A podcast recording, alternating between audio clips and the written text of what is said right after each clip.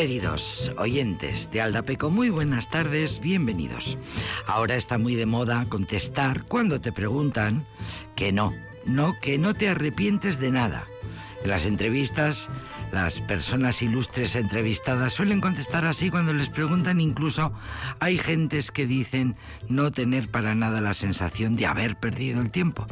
Pero ambas cuestiones, arrepentirse y, en busca del tiempo perdido, bueno, son dos historias que le rondan al ser humano a través de los siglos, de esas preocupaciones de la existencia propia.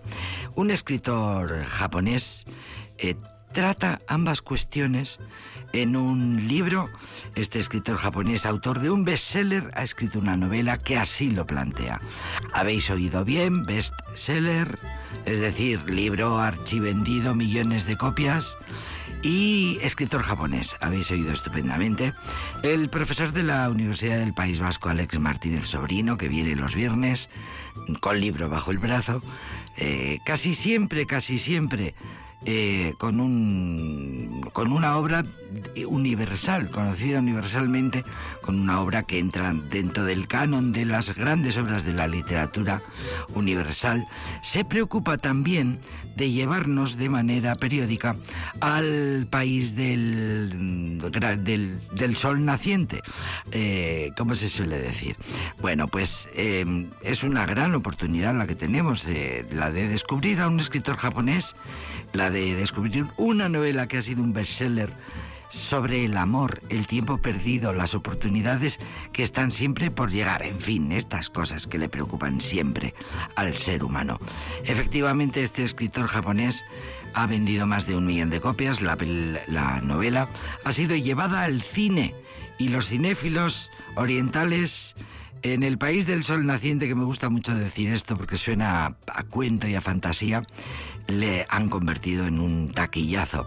Así que viene precedida de críticas eh, eh, maravillosas en todos los periódicos y secciones de literatura más prestigiosas del mundo.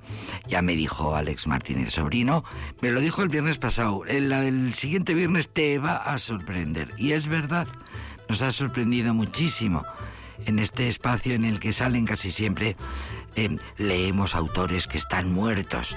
Pues un, un, autor joven, vivito y coleando, dos datos sobre este, sobre este autor, el nombre nos lo dirá luego Alex, nació en Osaka, Japón, en 1971. Ha sido productor, director y escritor de teatro, guionista de programas y de series de televisión, entre sus trabajos más importantes. Y ya digo, se ha convertido en un fenómeno internacional. Así que estamos deseando, eh, deseando conocer al escritor, deseando conocer la novela extranjera más vendida en Italia tanto en 2020 como en 2021. Bueno, os podría decir muchas más cosas. Como pista importante, una mesa, un café y una decisión. Eso es todo lo que hace falta para ser feliz. Hombre, lo de tomar decisiones, claro que, ¿qué es la vida? Sino un continuo, una continua toma de decisiones. Bien, mientras vamos repasando cuántas novelas de autores orientales hemos leído hasta la fecha, os propongo esta bella melodía.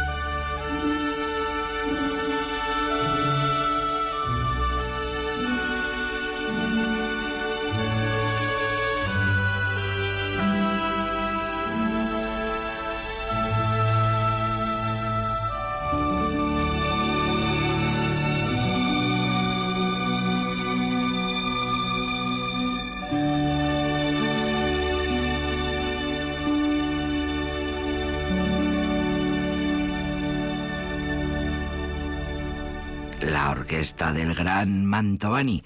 Mantovani y su orquesta. Mantovani, que fue, mira, hablando de bestsellers, eh, fue el artista más exitoso de Gran Bretaña antes de los Beatles. Fue el primer artista en vender más de un millón de álbumes estereofónicos. Eh, tuvo seis eh, álbumes simultáneamente en el top 30 de los Estados Unidos en 1959, cuando todo estaba en pleno auge. Anuncio Paolo Mantovani nació en noviembre de 1905, murió en 1980 y creó esta orquesta. Esta orquesta que llega hasta nuestros días, desde aquellos años 30 en los que por fin, después de mucho trabajo, después de mucho pelear por Londres eh, y de tocar en muchísimos pubs y garitos, eh, por fin consiguió formar una orquesta y con esa orquesta eh, desarrolló su carrera durante toda la vida. Mantovani, conocido simplemente como Mantovani, uno de los directores orquestales mejores de la historia de la música de orquestas, director anglo-italiano. Eh, su familia había ido a buscarse la vida, se había trasladado de Italia a Londres y allí fue donde Mantovani eh, pudo desarrollar su arte. Pues el artista con el estilo orquestal ligero más importante, autor de las mejores versiones orquestales de las grandes canciones. Mantovani, con esta melodía encadenada que conocemos todos por esa película que vemos tantísimas veces. Mira, una peli que ahora con esto de las plataformas la podemos ver si queremos todos los días. Eh, sonido Mantovani maravilloso para empezar este programa que se llama Aldapeco.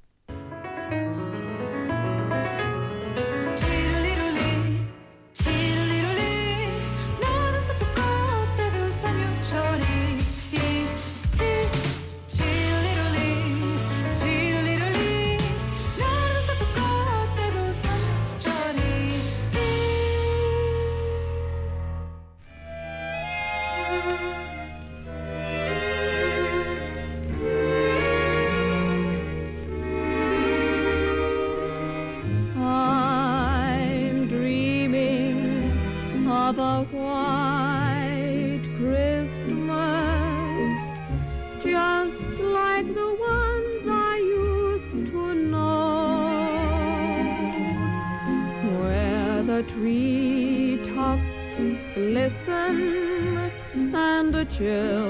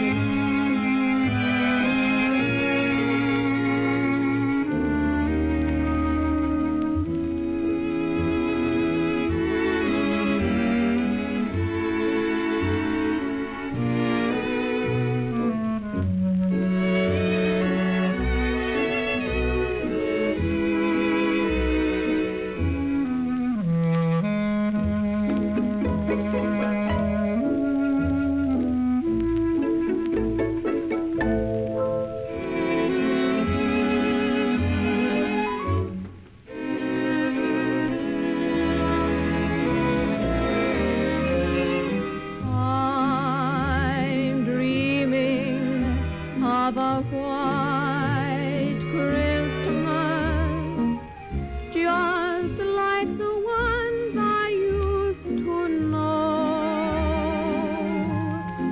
where the treetops glisten and the children listen to hear sleigh bells in the snow.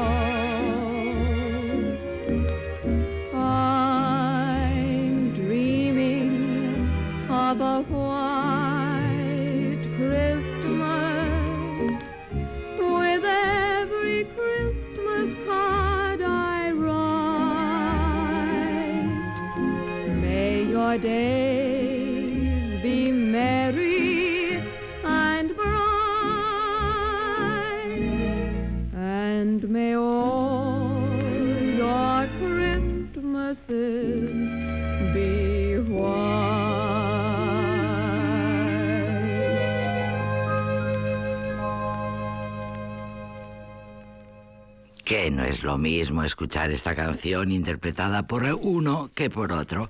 Y si tenemos la voz de Vera Lynn, pues suena maravilloso. Aunque sea un Merry Christmas de esos que estamos ya, llevamos ya muchos días escuchando en todas partes, ni te cuento en las tiendas y sobre todo en las grandes superficies que les habrá dado con las músicas de Navidad. Little Christmas se llama esta versión de la orquesta Mantovani con la voz de Vera Lynn voz de una cantante mítica que suena a Dunkerque, a Guerra Mundial, eh, eran mediados de, bueno, 1940 y algo, cuando se graba esta versión de la orquesta Mantovani de este Little Christmas, tan estupendo que acabamos de escuchar, eh, a cargo de la orquesta Mantovani, creada por este veneciano que se trasladó a Londres, que consiguió, por cierto, nacionalizarse británico en 1934, Annunzio Mantovani, y que fundó en 1935 la Orquesta Mantovani, orquesta que marcaría el nacimiento de la música ligera, con una melodía muy clara, con un encanto y con unas actuaciones almibaradas maravillosas, haciendo que la música ligera se estableciera rápidamente en una posición muy importante entre la música clásica y la música popular, haciendo ahí un poco de puente, destacando por la gran formación de sus músicos, la altísima calidad de la interpretación musical, las melodías dominando las composiciones y el protagonismo de los instrumentos de cuerda. Pues es verdad, todo esto es verdad. Y eh, aunque no lo podamos ni creer, esto que viene ahora es otro, otra canción de Navidad.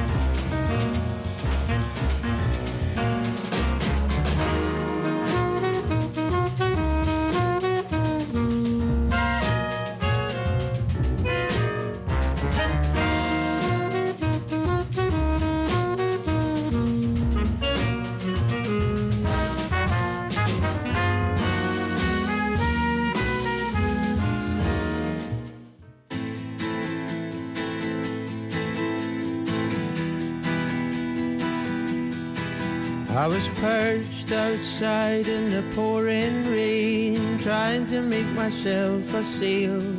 Then I'll float to you, my darling, with the evening on my tail. Although not the most honest means of travel, it gets me there nonetheless. I'm a heartless man at worst, babe,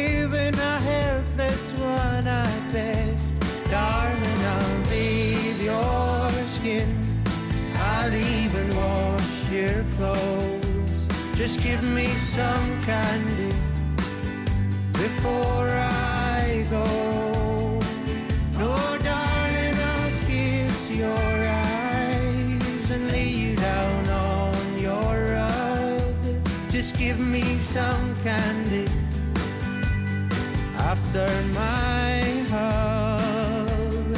Oh, I'm often found explaining, but the hurt plays out all the same.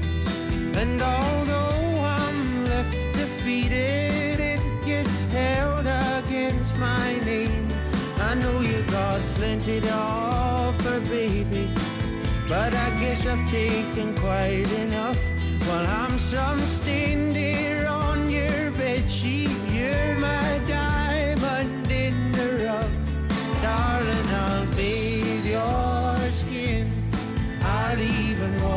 your clothes. Just give me some candy before I go.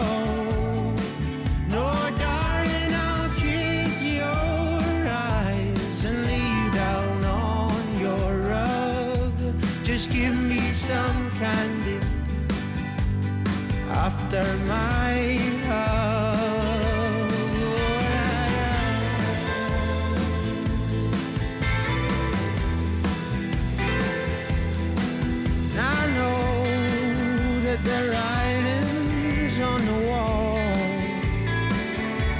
darling, I'll bathe your skin. I'll even wash your clothes. Just give me some candy after my hug.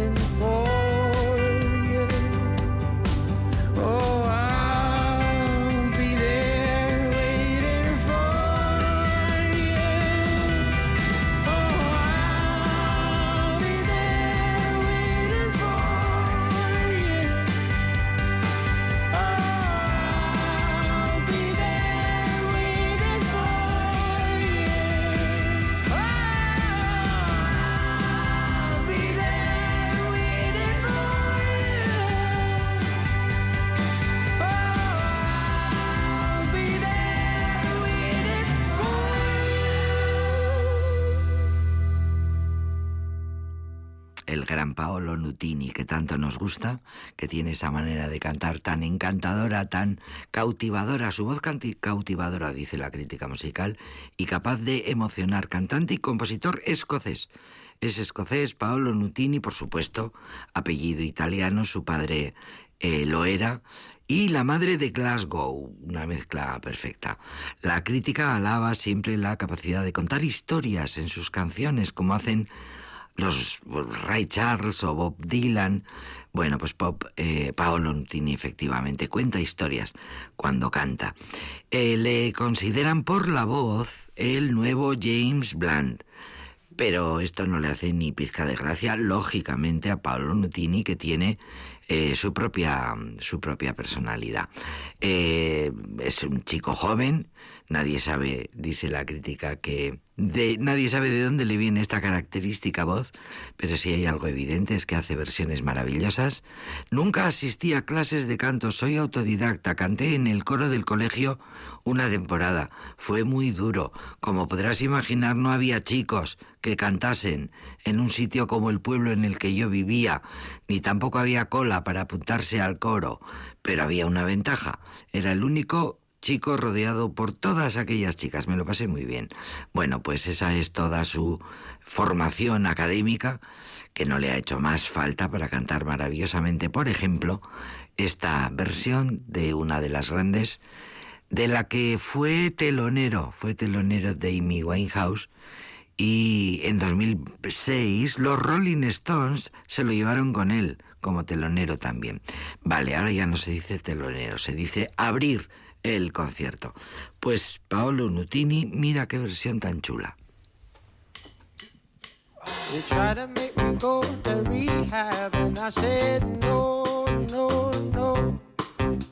Yes, I've been but when I come back, you won't no.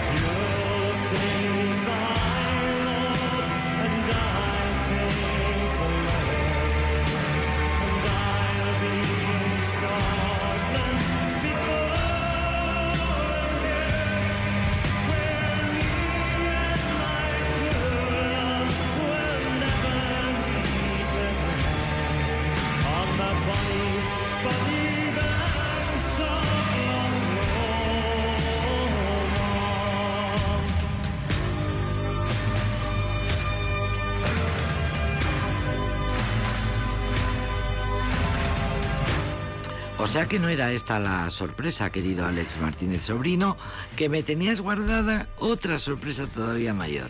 Mm, He, sí, puesto, bueno, he puesto en antecedentes a los siguientes, como sabes. sí, no, no. eh, buenas tardes, pero... Buenas tardes, No, bienvenido. no, era otra, era otra, otra sorpresa. O sea, Esto todavía- realmente no, yo no lo consideraba una sorpresa. Bueno, es, es verdad que es un cambio de tercio Eh, relativamente ah, importante. Antígona, Eurípides, Pero Soc- bueno, entonces vamos a volver. Sof- ¿eh? Entonces vamos a volver. Ah, sí, claro, Unamuno, eh, todo el de la tragedia griega entera, Entera, de arriba abajo. Vas a comer enterita. El siglo. XV, el siglo XII. El 11, el- el 18 antes de siglo Plauto. Eso es. Pero es otro día, hoy no. Hoy toca un poco eh, relajar. Bueno, realmente, ya sé, todos los años, to- todas las temporadas, al menos dos veces, mm, traemos eh, algo del lejano, del, lejano país, oriente. del país del, sol naciente. del sol naciente. Que me gusta mucho y bueno, decirlo. pues hemos traído una novela mm, ba- bastante reciente, mm, bastante reciente. ¿Cómo se llama esa manía que tenemos que solo existe la literatura europea occidental y la cultura occidental y nada más y desconocemos absolutamente todo lo demás? ¿Cómo se le llama eso?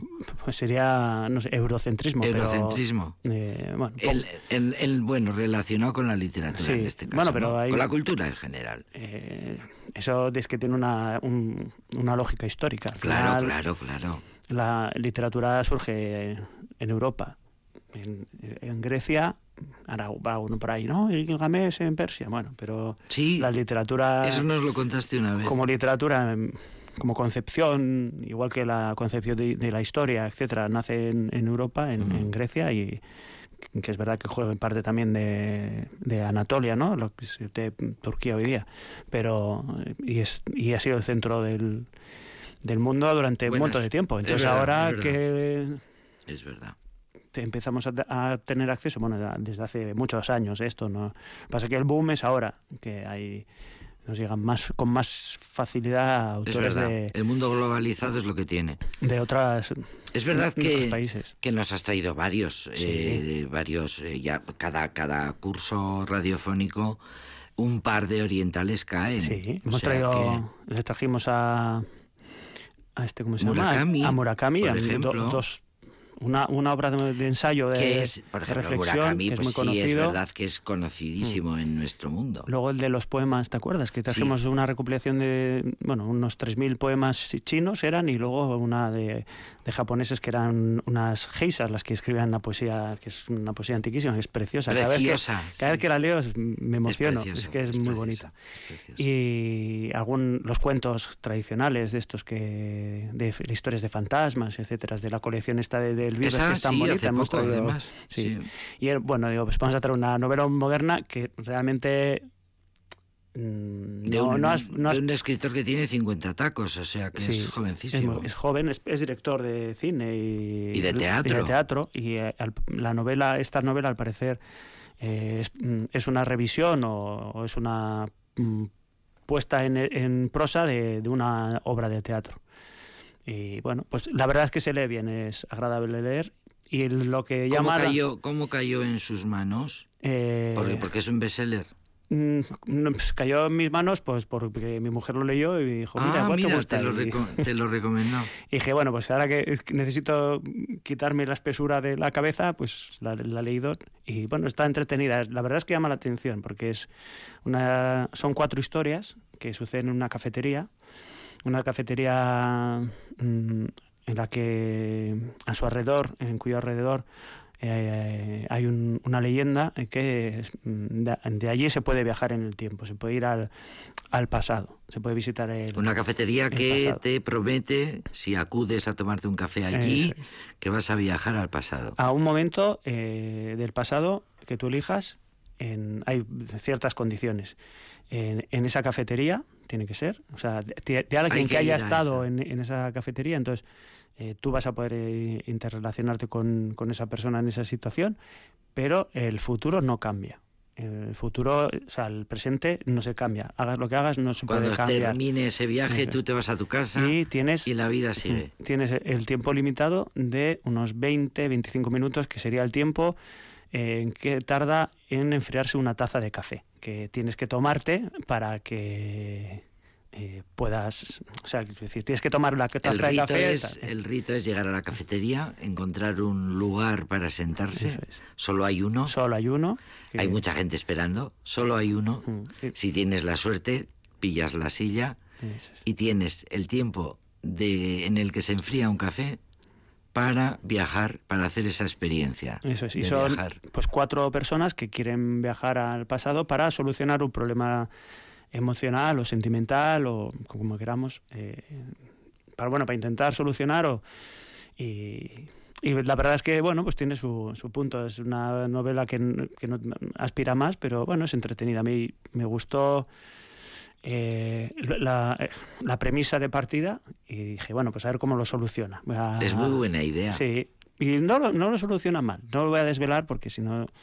la- las razones por las que el las personas quieren viajar al pasado, pues realmente son típicas, son, pues son por, por historias de amor. Es decir, eh, o bien un matrimonio eh, en el que él sufre Alzheimer, eh, una, una pareja, una hermana, dos hermanas que se llevaban muy bien, entonces una quiere retornar al pasado para y las otras dos ahora mismo no recuerdo, pero eh, son son quiero decir son eh, cosas que hemos pensado cotidianas, es- eh, son situaciones que todos por las que sí. mm, emociones hem- comunes del hemos pasado por ahí humano. más o menos y dijo si fuera otra vez si pudiera cambiar Si pudiera pero bueno cambiar. es- te dan la oportunidad de ir de aclarar lo que haya el- pero no de cambiar el, fu- el futuro el futuro es el que es y entonces eh, bueno Es una buena metáfora en realidad. es tiene- una metáfora. pero luego la solución que le dan bueno pues es consolatoria pero está bien no no es una la, la fantasía está en el hecho de que viajes al pasado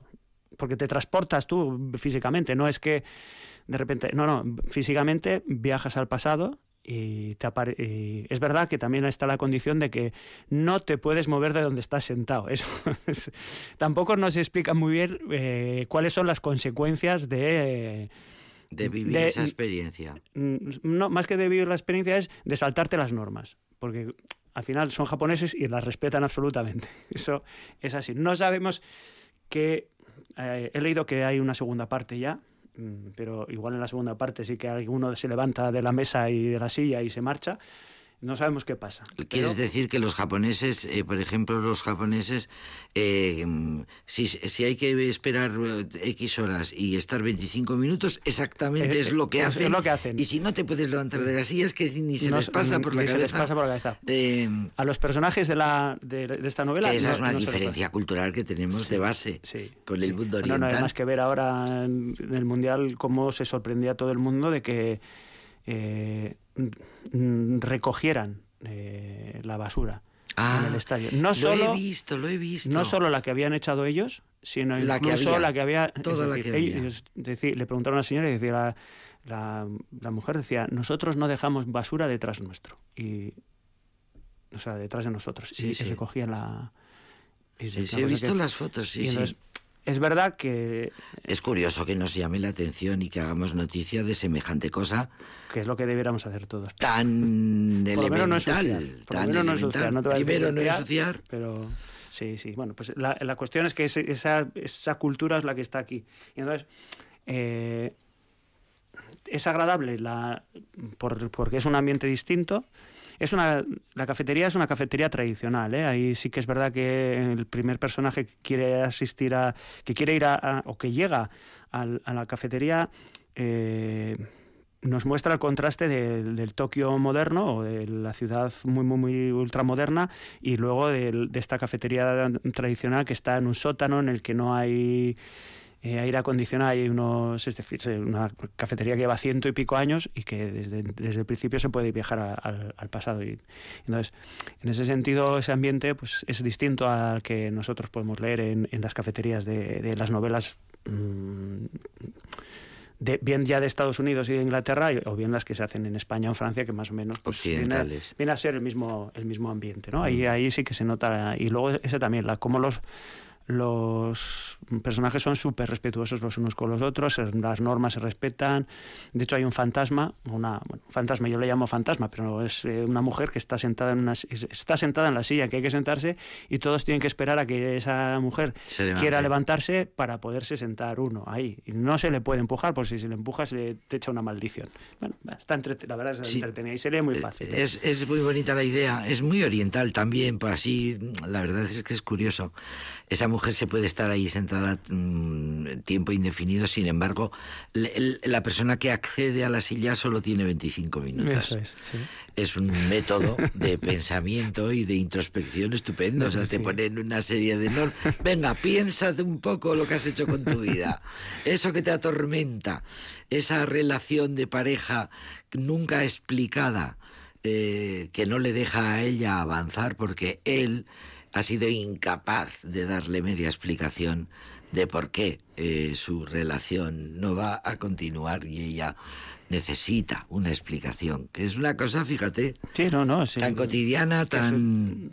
Digo, las situaciones, pues eso, son eh, tópicas de, Sí, de- sí. del mundo moderno. Lo que nos del pasa mundo a contemporáneo. Y entonces, bueno, y es un deseo, ¿no? El poder volver. Además, es el, el volver hacia Imagínate atrás, y si solucionar pudieras- el no sé qué. Eso, Volver atrás, cogerle al- a él por los hombros, por el cogote y sacudirle bien sacudido y decirle canta ya.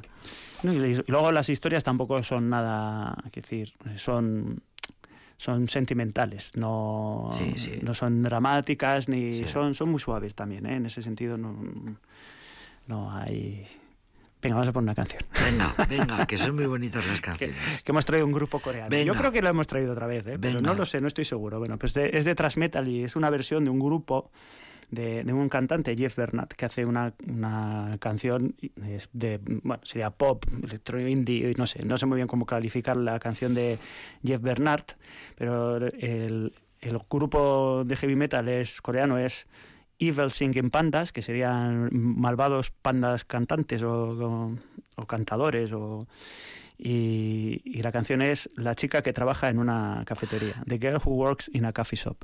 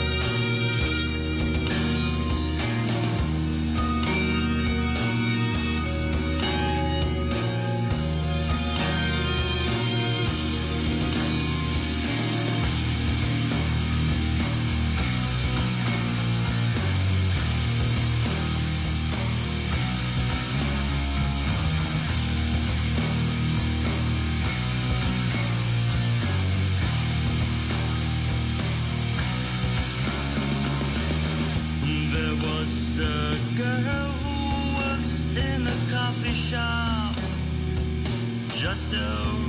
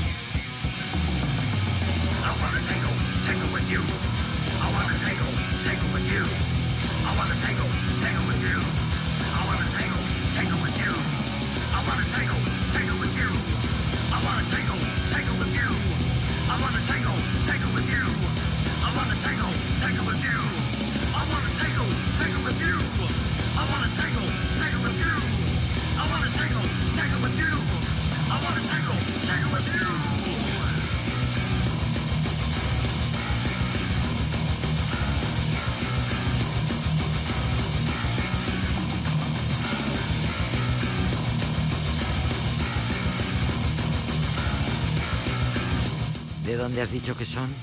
Estos músicos coreanos. Heavy metal bonito. Y ya sabéis que mm, Alex Martínez Sobrino en su melomanía pues ha decidido eh, eh, complementar la charla literaria con la música heavy metal que para en fin hay que darle estamos en, en eso de querer darle un poco de todo no a todas las personas los diferentes gustos. Hay que poner un poco de todo hay que abrir un poco las orejas a todo tipo de músicas y nos parece genial. Antes de que se enfríe el café así se llama la novela antes de que se enfríe el café. Y además es genial porque no se te olvida. Cuando vas a la librería y dices, "Eh, la novela del café, Toshikazu Kawa- Kawaguchi, eso ya, Toshikazu Kawaguchi, Sobre todo el nombre, Toshikazu. Toshikazu. Kawagachi.